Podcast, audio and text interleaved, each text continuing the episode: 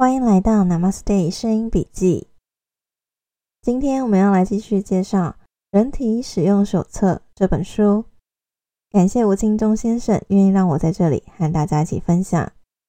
在前一集，我们介绍了日常保养的第一个重要的观念：不生气。这一次，我们要进入到第六章日常保养里面的第二个重要的观念：保持肠胃的清洁。保持肠胃的清洁，肠胃的问题和多数的慢性病有密切的关系。许多严重的疾病，追根究底找寻原因，多数都是源自于肠胃的问题。例如鼻咽癌、淋巴癌、皮肤癌、肌无力、痛风等等，在日常生活中随处都能见到肠胃有问题的人，例如。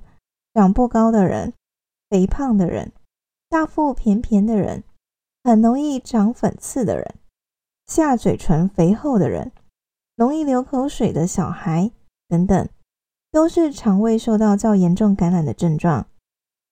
这些感染主要来自两个来源，一个是来自唾液的感染，另一个是食用不清洁的食物。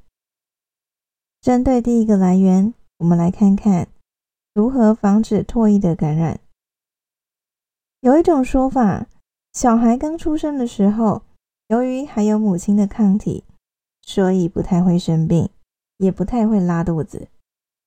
六个月之后，慢慢的这些抗体失去了效用，就开始越来越多病，也开始拉肚子。小孩经过一段时间的疾病的历练，慢慢的会培养出抵抗力来。从这个说法演变下来，就有些人认为，小孩吃东西太注重卫生，会使小孩没有抵抗力，不干不净吃了没病，是中国人的一句俗话，就是这种想法。其实，小孩在刚出生的时候，主要是喝奶，和成人的食物完全不同，当然也完全隔离。受到感染的机会很少，但是六个月之后开始接触成人的食物，也许是喝喝汤或是一些流质的食物，这时就开始和成人接触，很可能使用成人用过的餐具，受到成人唾液的感染。成人口中有上千种不同的细菌，由于是一点一点慢慢累积下来的结果。在成人体内已经形成一个平衡的状态，虽然实际上充满了细菌，表面上看起来并没有疾病的症状，但是几乎完全洁净的婴儿突然接受这么多的细菌，立刻造成很大的问题。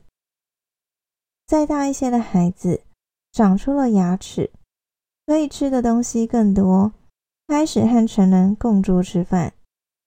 感染的机会也就更多了，特别是一些长相可爱的孩子，到左邻右舍串串门子，大人都会拿些吃的东西给他。有时候甚至是大人吃了一半的东西就给他吃，孩子完全暴露在成人的唾液感染环境中。感染的初期，由于人体仍然有强大的抵抗力，细菌一进入体内。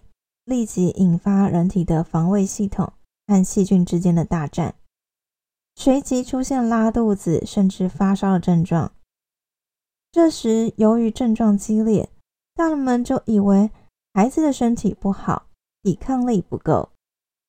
随着感染次数的增加，身体的血气越来越差，抵抗力也越来越低，最终失去了抵抗能力。任由细菌常住在体内，也就不再拉肚子了。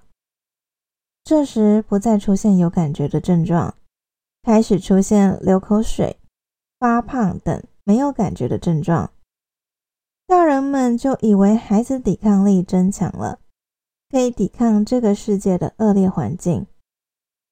从表面上看，常常拉肚子，大家都认为是抵抗力不好的现象。不常拉肚子是肠胃好的现象，实际上却是完全相反的结果。这类肠胃细菌的感染，最大的问题是，当人体失去抵抗力以后，在受到感染时，身体不再抵抗，就不会有任何不舒服的症状，完全没有感觉。可是细菌却在体内不断增长，这些细菌会消耗人体大量的血气能量，直到有一天人体血气能量枯竭，才会以其他形式的疾病出现症状。这时，距离最早的感染时期，很可能已经是二三十年或更久以后的事情了。成人唾液中含有大量的细菌。不但会对小孩的身体造成非常大的伤害，也会对成人造成伤害。中国人的饮食习惯是一家人共同在相同的餐盘中夹取食物，是非常不卫生的。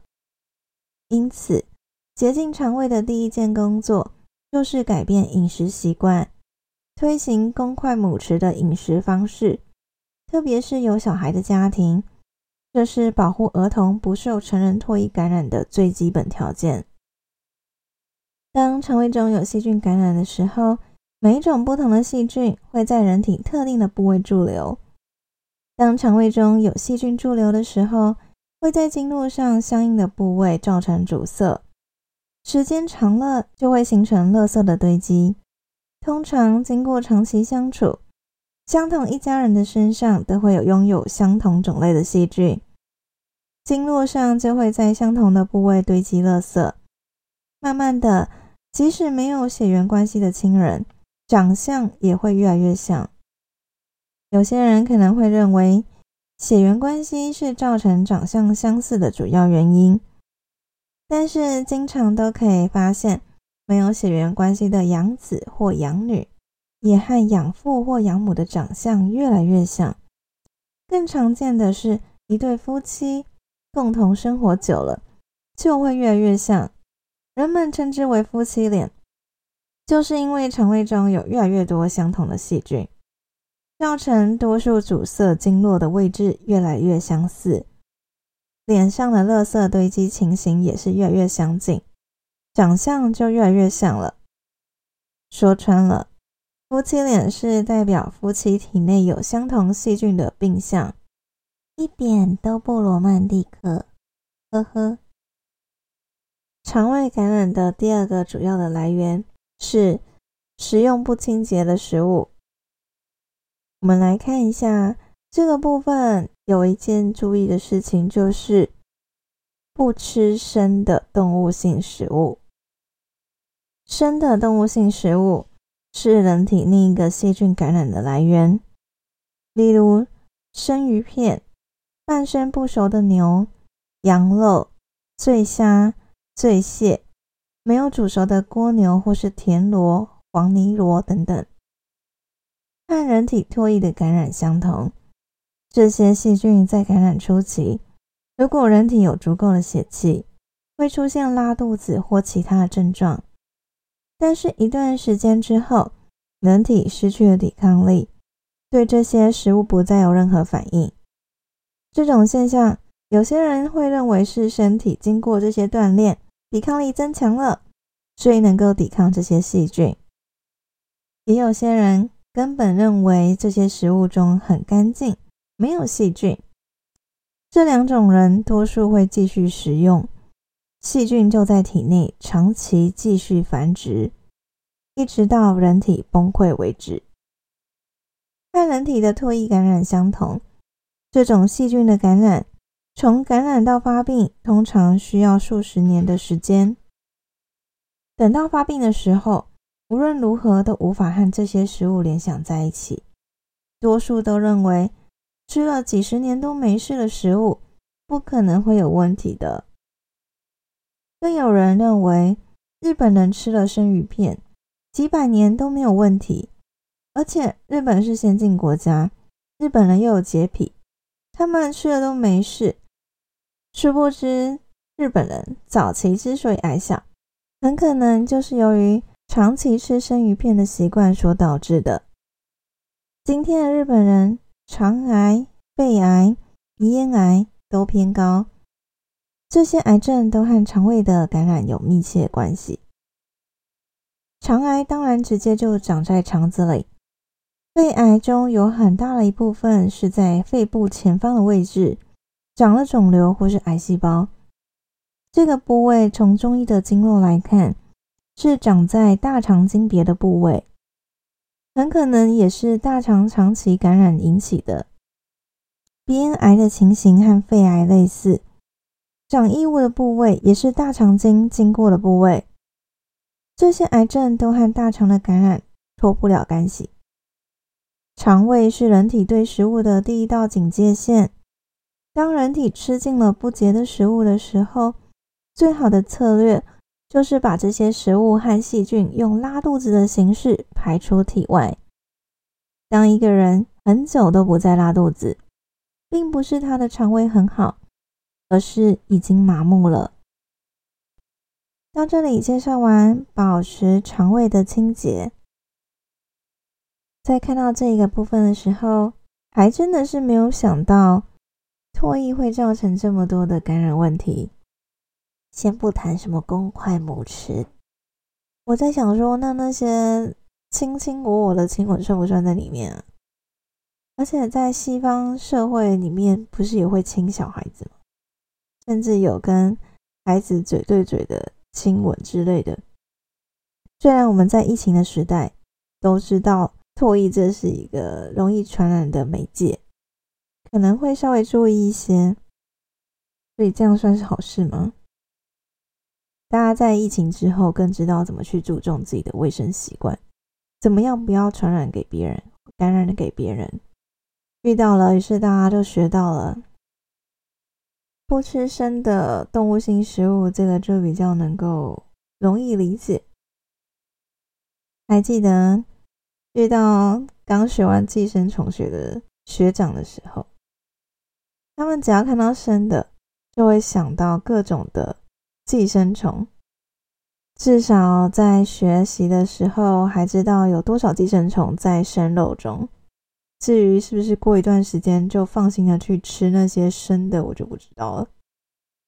但这些东西其实都是大家其实知道，可是可能都认为自己肠胃很好，不会有事。我没有那么衰，不会被寄生。在书中没有提到寄生虫，它是提到细菌。的确，在未烹煮的食物滋生的细菌量是很快的，尤其是肉类。应该说，生肉品真的是细菌的温床，都可以是寄生虫的温床了，更何况是细菌。你可以从细菌的看法去说，尽量不要去吃生的动物性食物；也可以从中医的另外一个寒凉性来看。尽量不要去吃这些没有煮熟的生食，其实都是比较寒凉的食物，对身体都是一些寒的入侵。饮食习惯的改变也是一个挑战，要先知道为什么，然后接受这一件事情，才比较能够去改变习惯。不然，你看这个二三十年才会出现的问题。大家都会觉得，怎么可能？